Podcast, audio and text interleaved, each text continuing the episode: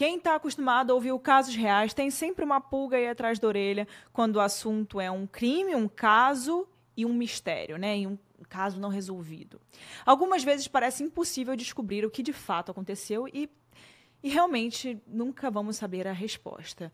Como foi o caso da Dália Negra e também o da Elisa Lam. Tem vários outros aí no caso de reais. Se vocês quiserem escutar, só aí abaixar que você vai ver. Tem muito caso que a gente, enfim, não tem resposta. Mas em outros casos, a gente pode estar caçando pistas, evidências, onde às vezes simplesmente não existem. E com isso, prejudicando pessoas que não têm nada a ver com a história. E parece que isso pode ser o caso de hoje. Aqui é Erika Miranda e esse é mais um episódio do Casos Reais. Toda semana eu trago um caso criminal aqui para vocês. Então, por favor, antes de a gente continuar hoje, eu preciso que você se inscreva. Você vai parar tudo que você está fazendo, você vai se inscrever em qualquer lugar que você estiver escutando ou vendo a gente. É muito importante que você compartilhe também Pode botar nos seus stories, me marcar, que eu sempre reposto, porque eu adoro ver quem escuta o Casos Reais. E se você quiser apoiar a gente, a gente está no Apoia-se. O link está sempre na descrição dos episódios. E é muito importante para a gente continuar trazendo conteúdo para vocês. E também por lá você tem conteúdos exclusivos do Casos Reais. Qualquer sugestão que você queira mandar, www.casosreaispodcast.com.br. E por lá eu consigo ver qual sugestão de casos que vocês querem, tá bom? Então agora, vamos parar de falar e vamos para o caso dessa semana. E esse é o caso do Mário Biondo.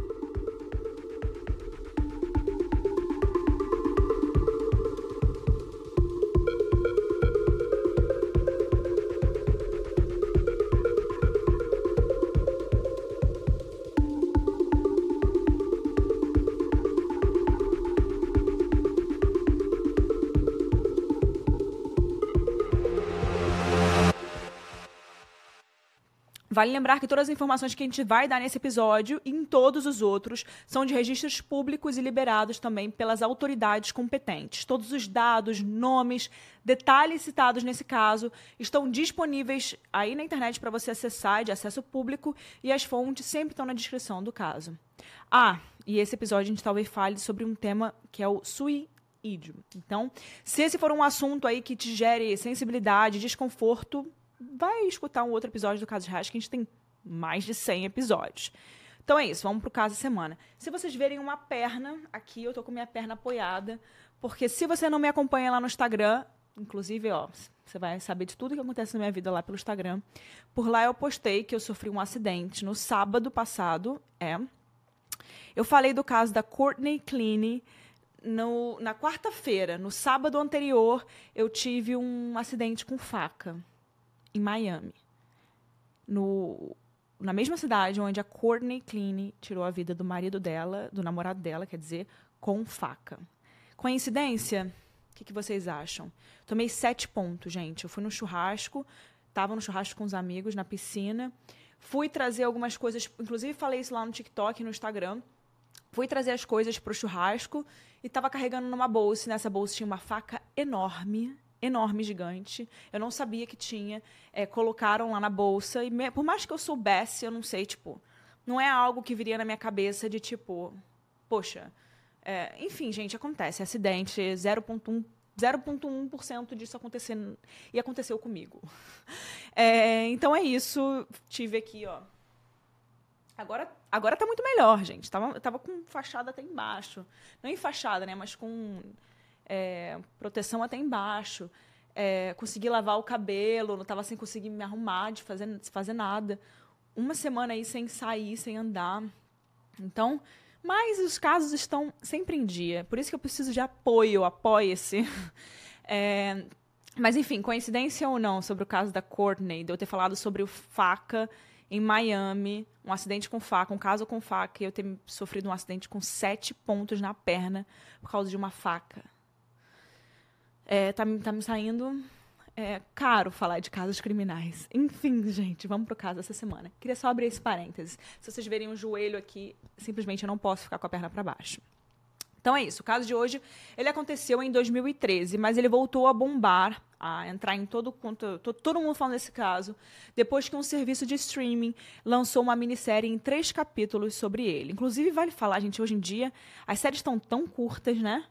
Nossa senhora, não sei se é porque eles acham que a gente gosta de consumir conteúdo rápido, curto, tal, mas eu gosto de série longa, eu gosto de ficar.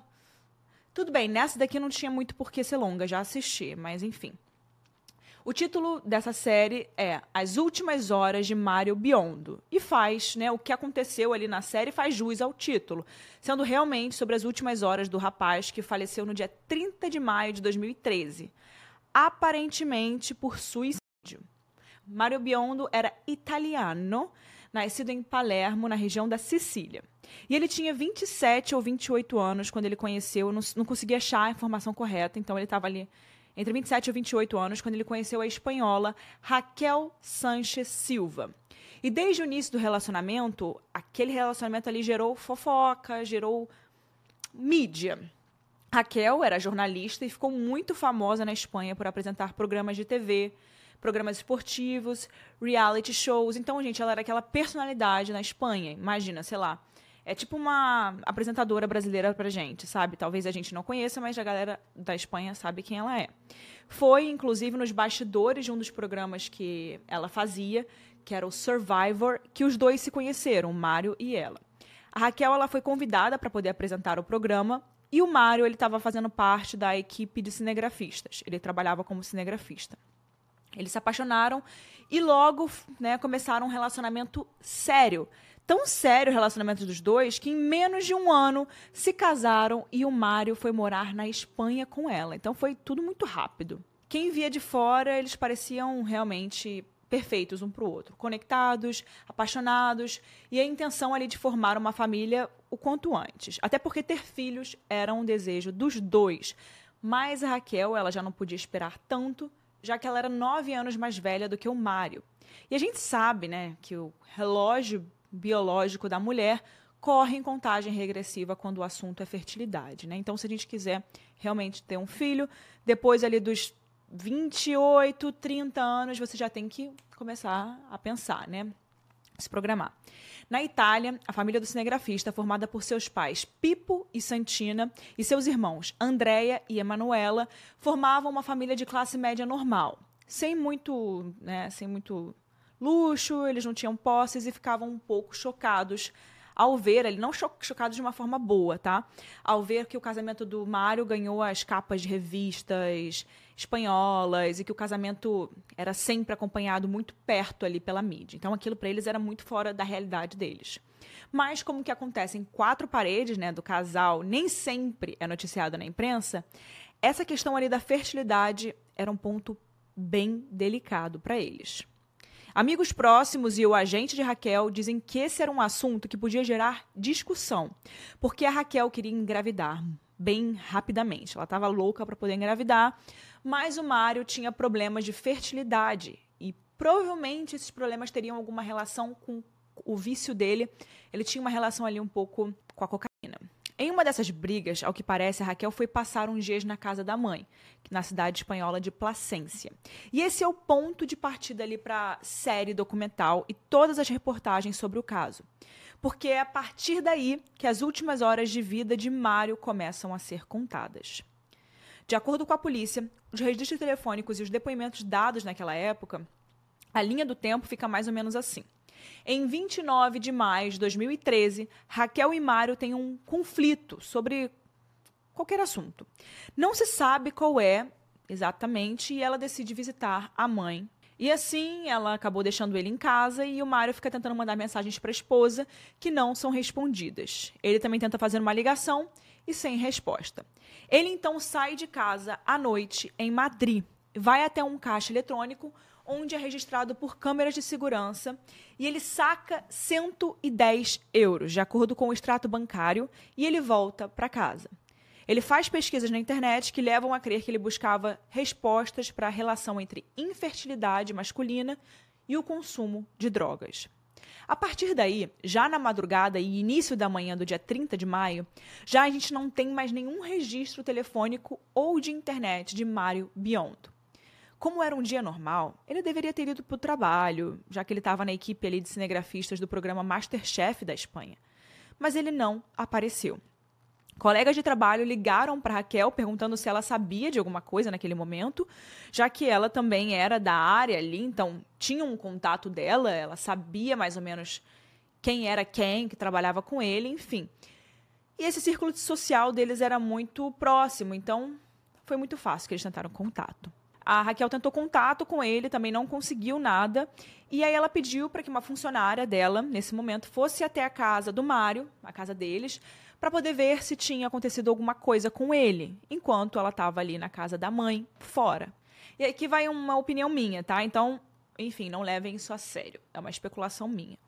Pode ser que ela tenha pedido para uma funcionária ir lá checar ele para poder ver se ele que ela sabe que ele tem ali um problema com drogas e etc. Então ela talvez gostaria de checar se ele estava de ressaca, passando mal, perdido a hora para trabalhar, algo desse tipo. Você nunca vai imaginar o pior, né? Mas o que a funcionária viu dentro da casa de Raquel e Mário era é, pior, assim, era muito pior do que qualquer uma pessoa imaginava. Era muito ruim. O jovem, então, com 30 anos, estava pendurado por uma echarpe na estante da sala, já sem vida, com sinais de suicídio. Ela chama a polícia e liga para Raquel, que imediatamente retorna a Madrid. E antes dela chegar, chega à casa do casal o agente de Raquel, que na época foi ele quem atestou a morte de Mário junto aos peritos e é o responsável por segurar as pontas a partir de então daquela situação já que a imprensa fica toda em cima do caso. Você já me imaginar o rebuliço, né? Um conto de fadas entre o cinegrafista e a apresentadora rica e famosa que termina em tragédia. A Raquel liga para a casa de Mário, em Palermo. E naquele momento é atendido pelo irmão dele, que é o Andréia. E logo pede para falar com seus pais, mas o André avisa que eles não estão em casa. Saíram em viagem com a outra irmã, a Emanuela. A Raquel então liga para o celular da cunhada e finalmente consegue falar com a sogra, dizendo, abre aspas, ele morreu, ele morreu. Fecha aspas. Santina, imagina, a mãe, sem entender, pergunta quem morreu. E a Raquel completa: o Mário. Ele tirou a própria vida. Fecha aspas. Para se ter uma ideia, a distância entre Palermo, que fica no sul da Itália, e Madrid, no coração da Espanha, é de quase 3 mil quilômetros. De carro, isso daria ali uma viagem de 30 horas. E nenhum membro da família de Mário estaria em condições de percorrer essa distância nesse tempo, né? Ali, daquela situação, meu Deus, o menino morreu. O Mário era muito querido, muito protegido pela família e que não sabia do seu envolvimento com substâncias químicas ilícitas e que não fazia a menor ideia de que o jovem poderia tirar a própria vida. Mas nesse ponto eu acho que nenhum familiar, né, pode imaginar isso. Até porque, segundo eles, nas últimas interações que tiveram, o Mário estava muito feliz, animado para poder receber a irmã que eles iriam eles eles estavam marcando de se ver, e pela compra de uma nova lente, né, de, da câmera, lente de câmera, que é o material de trabalho dele. E ele estava super empolgado, fazendo planos, etc. Normalmente, uma coisa que sempre falam da pessoa que, que atenta contra a própria vida é sobre ela não fazer planos, né, não se programar para alguma coisa é, porque ela não vê a partir daquele momento. E nesse caso, ele tinha planos, ele estava fazendo planos. Ele também estava na expectativa da viagem que ele ia fazer com a Raquel para a ilha de Formenteira, que fica perto de Ibiza. E eles iam comemorar ali as bodas de papel, ou seja, um ano do casamento deles. Para eles, uma pessoa com essa vontade ali de tirar a sua própria vida não estaria fazendo planos tão específicos. Agora vamos para as hipóteses. Segundo os legistas e peritos, não havia sinais de violência ou de uma segunda pessoa na cena do crime. E por Mário nunca teria tentado contra a própria vida antes.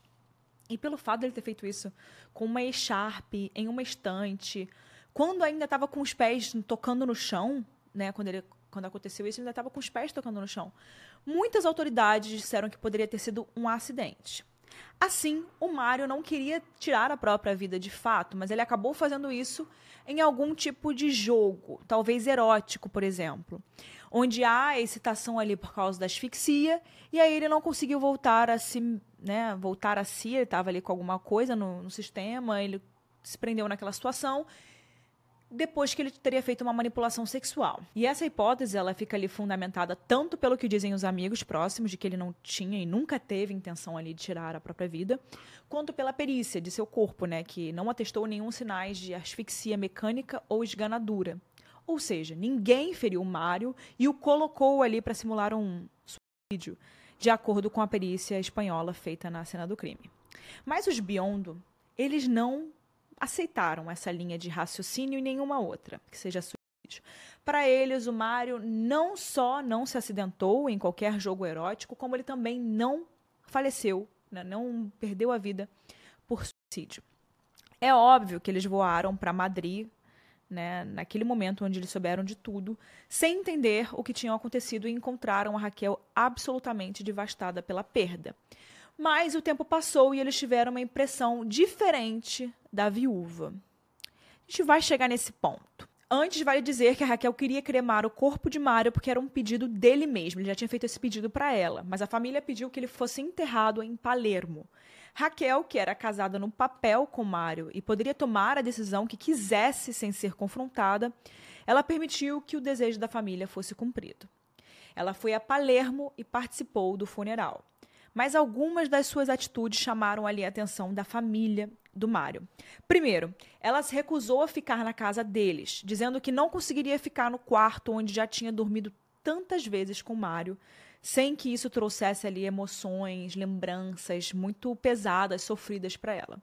Segundo, quando eles estavam indo ao cemitério para o enterro, o Andréia, irmão de Mário, que dirigiu o carro em que a Raquel estava indo né, para o enterro, ele deu a entender que Mário não tinha se matado, mas que o haviam matado. E a Raquel ficou furiosa. Disse que isso não tinha cabimento, que eles estavam procurando coisa onde não tinha. Por fim, 23 dias depois da morte de Mário, Raquel viajou com a sua mãe para Formenteira.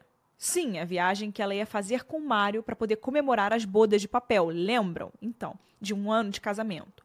Raquel postou também, né? Ela foi para Formenteira, mas não somente, ela também postou nas redes sociais que ela, enfim, estava triste, devastada pela perda, mas que o marido teria gostado que ela fizesse a viagem, que tivesse sido feliz nesse momento. Então ela foi ali, postou, além de ir para Formenteira com a mãe, que é um lugar de praia muito bonito, pra, paradisíaco, quem olha fala: "Nossa, você aproveitando a vida", né?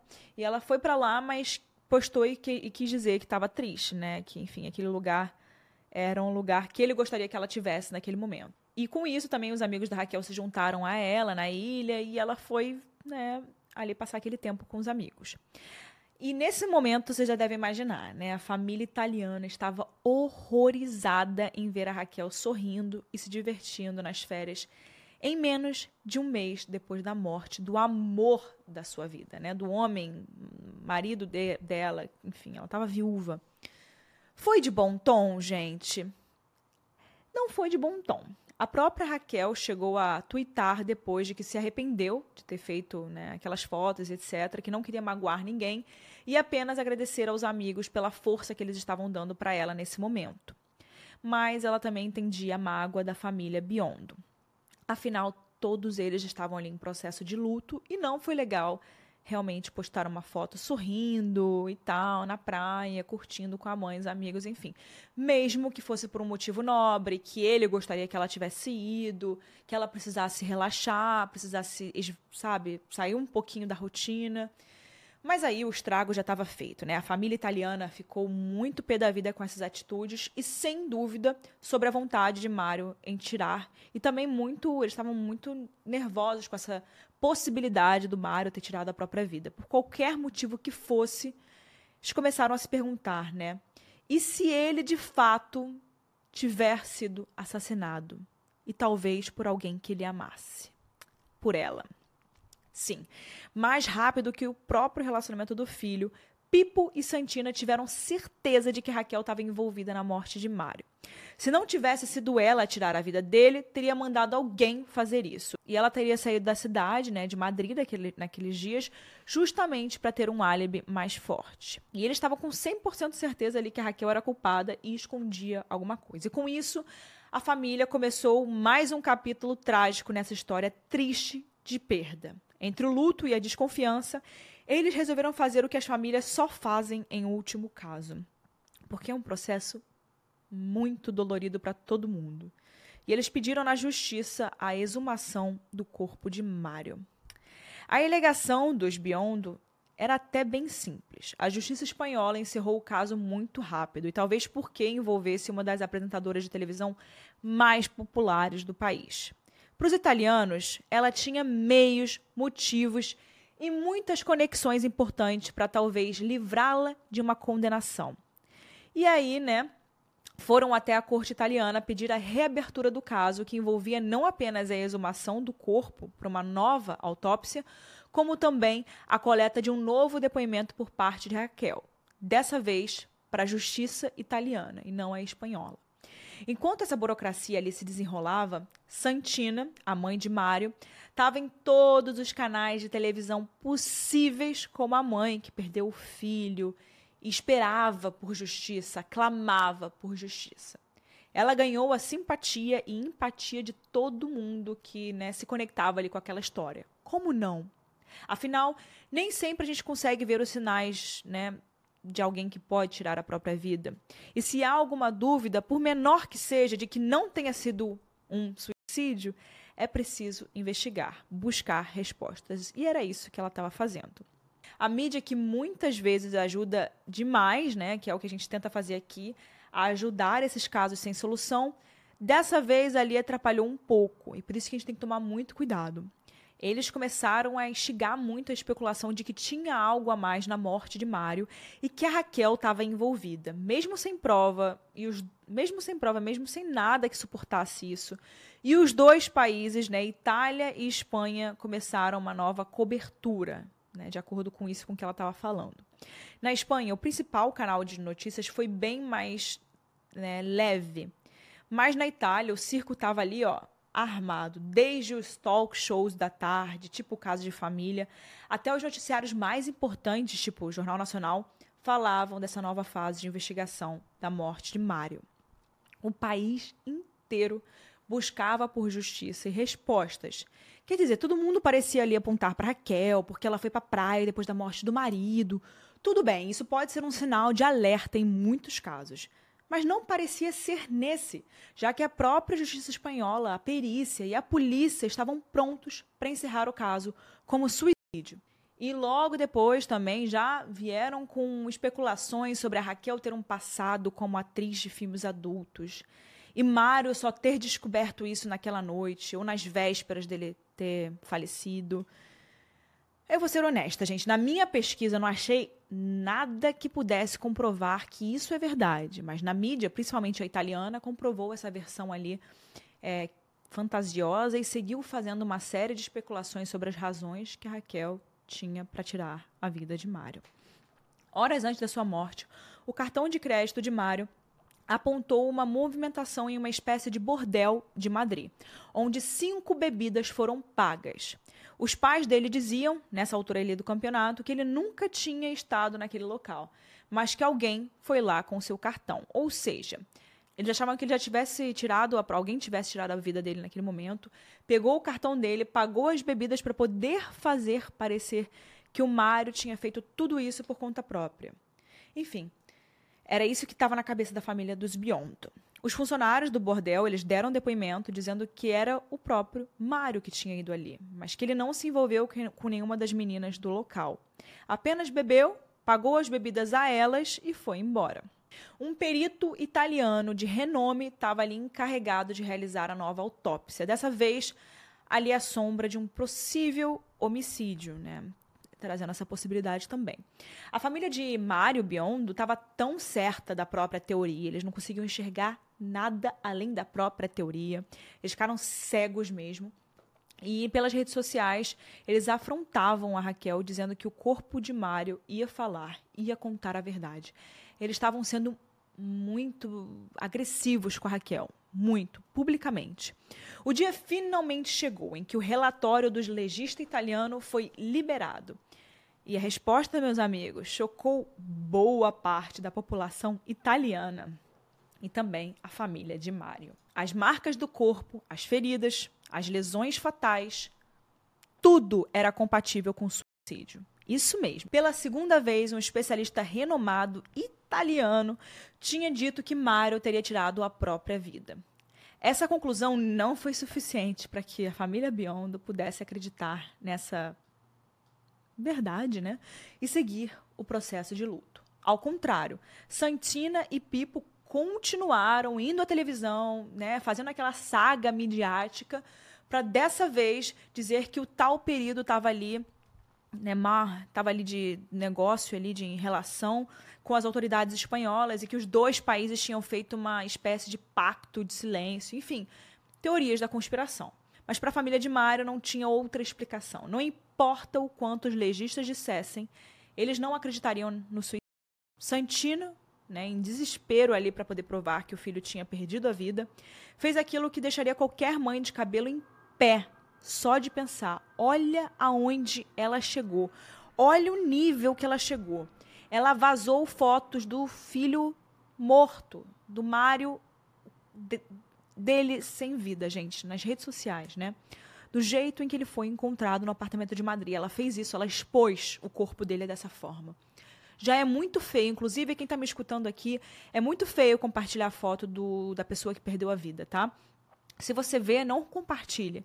Deixa ali, viu? Infelizmente não era para você ter visto, mas você viu. Só não ajude a compartilhar, tá? Vamos respeitar a pessoa que faleceu, a pessoa que perdeu a vida e principalmente os familiares. Nenhum familiar quer rolar a internet e ver a foto do, da, do familiar, do ente querido morto, tá? É muito pesado e, enfim, não é o seu direito compartilhar uma foto dessa. Enfim, voltando. Se a dor daquela família já causava choque na Europa inteira, esse momento ali foi ainda pior. A Santina começou a ser julgada por todos os lados como uma pessoa que desrespeita o próprio filho. Italianos, espanhóis, ninguém entendeu o que ela queria com aquilo. Com a imagem chocante de Mário morto pendurado por um echarpe na estante da sala. Ela se defendeu, né, tanto nas redes sociais quanto na mídia, dizendo que ela queria provar para o mundo, pela foto, que o Mário não teria tirado a própria vida, porque a posição do echarpe e o tipo de echarpe e o modo como o pé dele estava ali encostando no chão não eram compatíveis com o suicídio. Ela queria provar aquilo e ela achou que a última cartada dela seria realmente botando uma foto dele sem vida para que as pessoas vissem o que ela viu e era a partir daquilo ali que ela tinha tirado toda a ideia dela de que era realmente um suicídio. Ela chegou ao cúmulo de se filmar tentando replicar o enforcamento. Mas não deu certo, né? Ainda bem, e ela utilizou essa filmagem ali para poder argumentar a impossibilidade de que seu filho tenha feito a mesma coisa. Aqui vale lembrar um detalhe importante. Quando os legistas disseram que pode ter sido um suicídio acidental por asfixia ali num jogo erótico, muitos pensaram que o corpo estava despido. Mas a foto divulgada por Santina, o Mário estava completamente vestido, com uma calça comprida xadrez e camiseta vermelha. Nas fotos da perícia, um echarpe está amarrado na estante com um nó bem perto da cabeça de Mário, e o seu corpo está pendurado com os pés tocando no chão. Geralmente, em filmes e tudo mais que a gente vê sobre casos, o que a gente vê em enforcamento é que a pessoa está em uma cadeira ou algum tipo de suporte, né? Para poder ficar mais alto. E quando né, sai desse suporte, joga esse suporte para fora, tem ali, né, ou fica pendurado e, e sem tocar no chão. Mas, para além disso, a Santina também queria mostrar ao mundo que Mário tinha dois ferimentos na cabeça, além do ferimento no pescoço, que era o fatal. Essas coisas juntas davam a ela muita certeza de que não tinha sido né, um atentado contra a própria vida. Então, ela procurou um perito particular, dessa vez espanhol, que, por meio de análise das fotos e, do, e dos documentos da perícia espanhola, no dia 30 de maio de 2013, disse que os ferimentos poderiam ser compatíveis tanto ao suicídio quanto ao homicídio. E no fim das contas, a justiça italiana encerrou o caso dessa forma bem confusa, dizendo que não tinha como apontar provas ou evidências de um homicídio, mas que pode não ter sido um suicídio. Ou seja, deixou ali uma enorme dúvida, não só na família Biondo, como também na Itália inteira. E alguns especialistas ouvidos ali na série, que eu falei para vocês, disseram que essa decisão judicial foi bem irresponsável porque não havia dúvida razoável para considerar homicídio. não tinha evidência de que tinha ocorrido algo além de uma fatalidade feita pelas mãos da vítima principal. Mas se você acha que esse caso para por aí, gente, esse caso não para por aí, não. Uma tal de equipe M, liderada por um italiano radicado nos Estados Unidos, conhecida por dar golpes com o objetivo né, de ganhar mídia, entrou em contato com a Santina para dizer que, analisando os dados da internet daquela noite, seria possível não apenas provar que tinha outra pessoa na casa, com o Mário, como também era possível dar à justiça o nome dessa pessoa. Eles iam ver ali pelo Wi-Fi, quem conectou pelo Wi-Fi.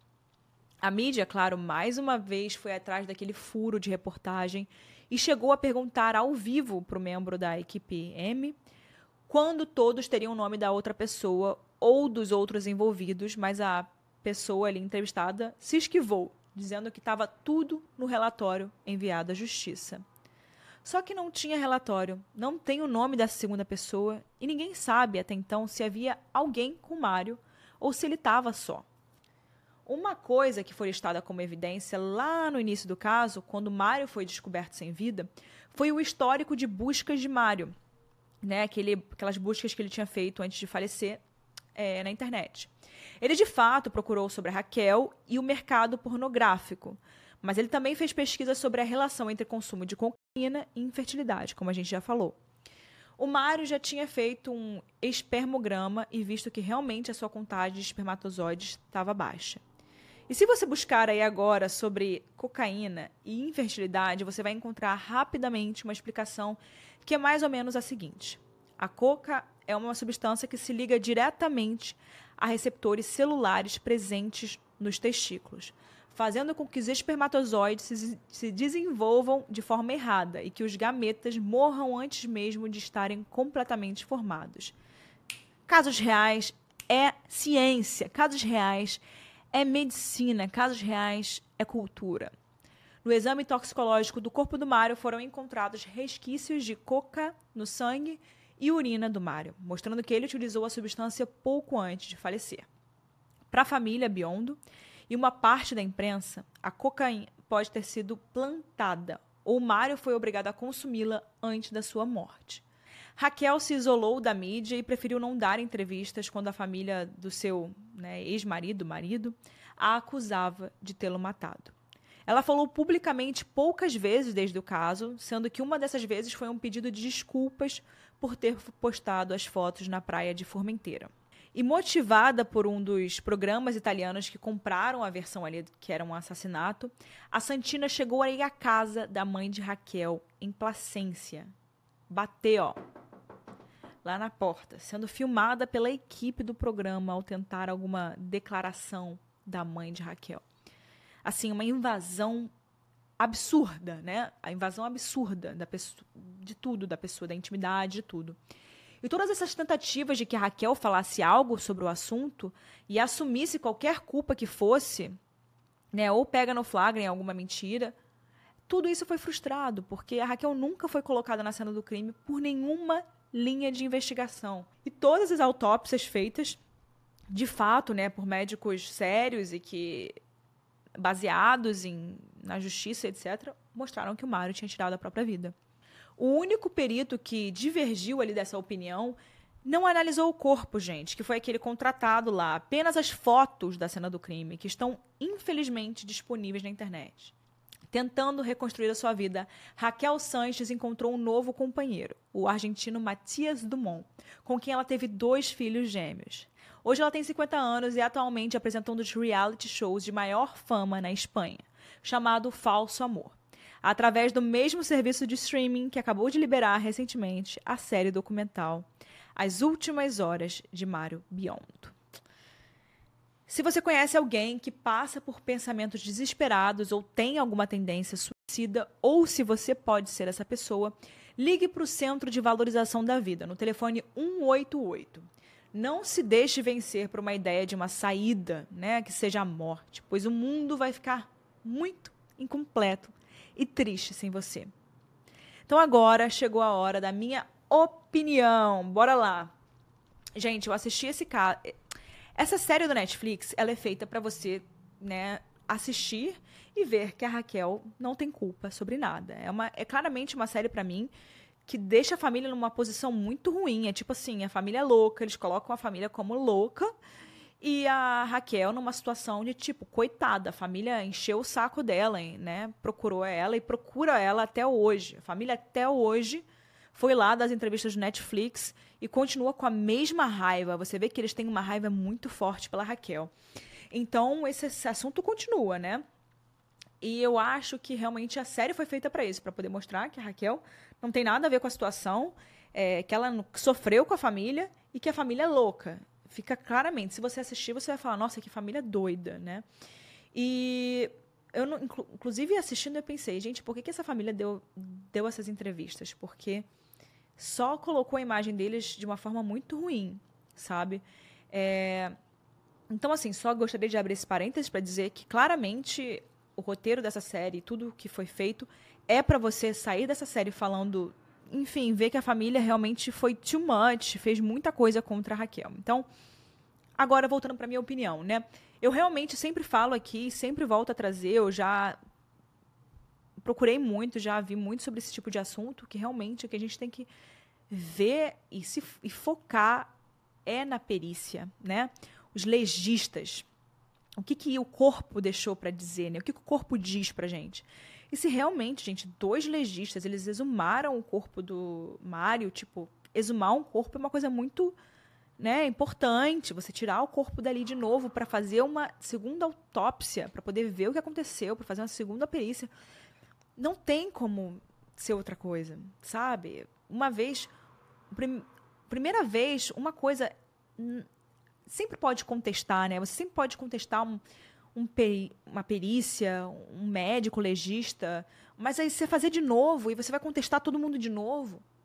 Eu acho que simplesmente muitas pessoas, e é por isso que é muito importante a gente trazer esse caso, eu trouxe esse caso por causa disso, é muito importante a gente falar que a gente tem que estar sempre com a cabeça aberta para todas as possibilidades e nunca se fechar e ficar focado em uma só uma coisa. Porque com isso você acaba não vendo a realidade, você não se abrindo a ver outras coisas, porque você está focado naquilo que você acha. Você tem que estar com a mente aberta. E, e aceitar. Às vezes as coisas mais simples é a realidade. É a vida, às vezes. Os casos, às vezes, eu sempre falo isso. Às vezes a gente tem um milhão de teorias e às vezes são as teorias mais simples. É, é a solução mais simples, é o, é o que poderia ter acontecido de mais banal. E eu acho que esse caso é, é um tipo de caso que, tipo, pode ter um milhão de teorias, mas simplesmente tirou a vida dele. Agora eu quero saber a sua opinião, deixa aqui embaixo. E vamos semana que vem para mais um episódio do Casos Reais. Se você chegou até aqui agora, não deixe de curtir, interagir com o nosso conteúdo, que é muito importante para a gente continuar aqui trazendo o Casos Reais. É isso, pessoal. Vejo vocês semana que vem em mais um caso. Valeu!